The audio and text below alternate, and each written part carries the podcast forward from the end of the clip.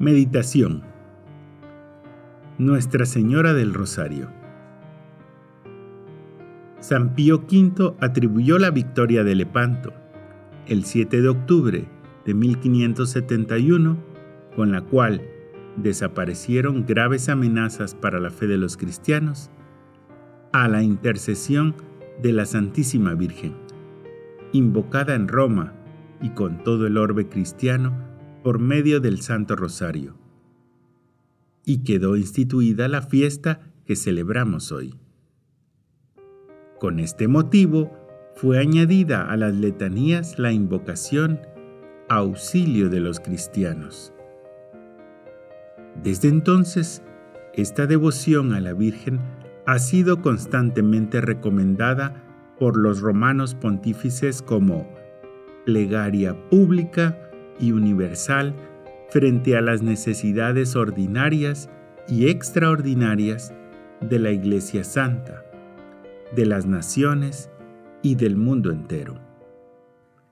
En este mes de octubre que la Iglesia dedica a honrar a nuestra Madre del Cielo, especialmente a través de esta devoción mariana, hemos de pensar con qué amor lo rezamos, cómo contemplamos cada uno de sus misterios, si ponemos peticiones llenas de santa ambición, como aquellos cristianos que con su oración consiguieron de la Virgen esta victoria tan trascendental para toda la cristiandad.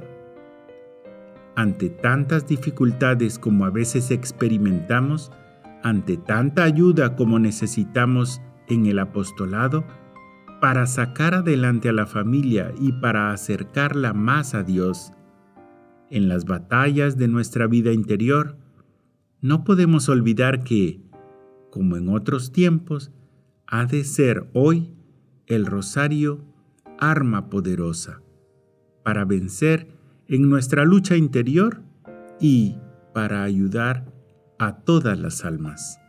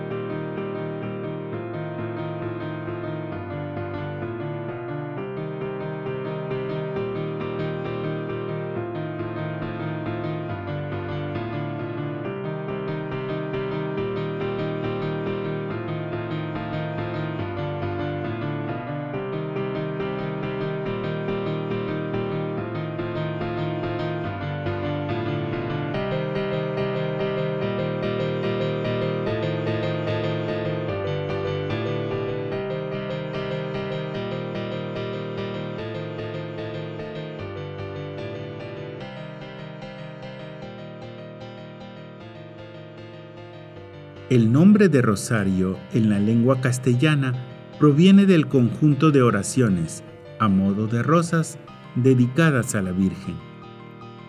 También como rosas fueron los días de la Virgen, rosas blancas y rosas rojas, blancas de serenidad y pureza, rojas de sufrimiento y amor. San Bernardo, aquel enamorado de Santa María, dice que la misma Virgen fue una rosa de nieve y de sangre. ¿Hemos intentado alguna vez desgranar su vida día a día en nuestras manos? Eso hacemos al contemplar las escenas, misterios de la vida de Jesús y de María que se intercalan cada diez Aves Marías.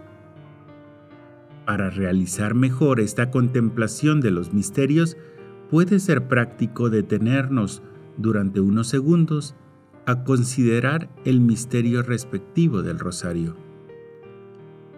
Acercarnos a la escena como un personaje más.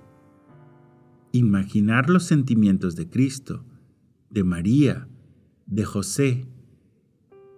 Así procurando con sencillez asomarnos a la escena que se nos propone en cada misterio, nos familiarizamos en medio de nuestros asuntos cotidianos con las verdades de nuestra fe.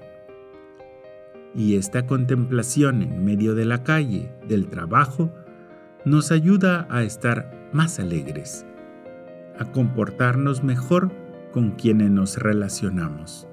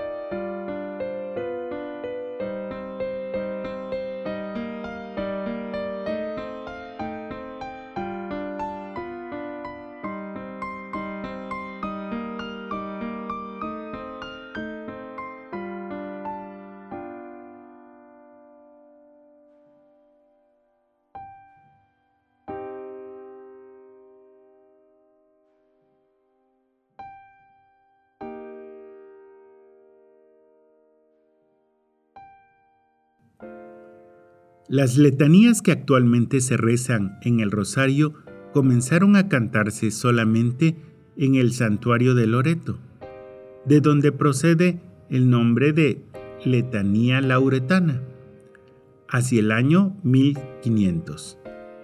Pero recogen una tradición antiquísima. Desde ahí se extendieron a toda la iglesia. Cada título es una jaculatoria llena de amor que dirigimos a la Virgen y nos muestra un aspecto de la riqueza del alma de María. La Virgen es Madre de Dios y Madre nuestra, y es este el título supremo con que la honramos y el fundamento de todos los demás.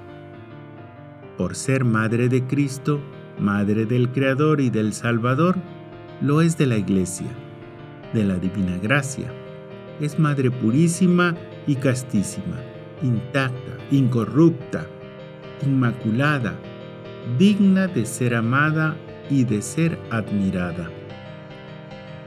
Al detenernos despacio en cada una de estas advocaciones, podemos maravillarnos de la riqueza espiritual, casi infinita, con que Dios la ha adornado. Nos produce una inmensa alegría tener una madre así. Y se lo decimos muchas veces a lo largo del día.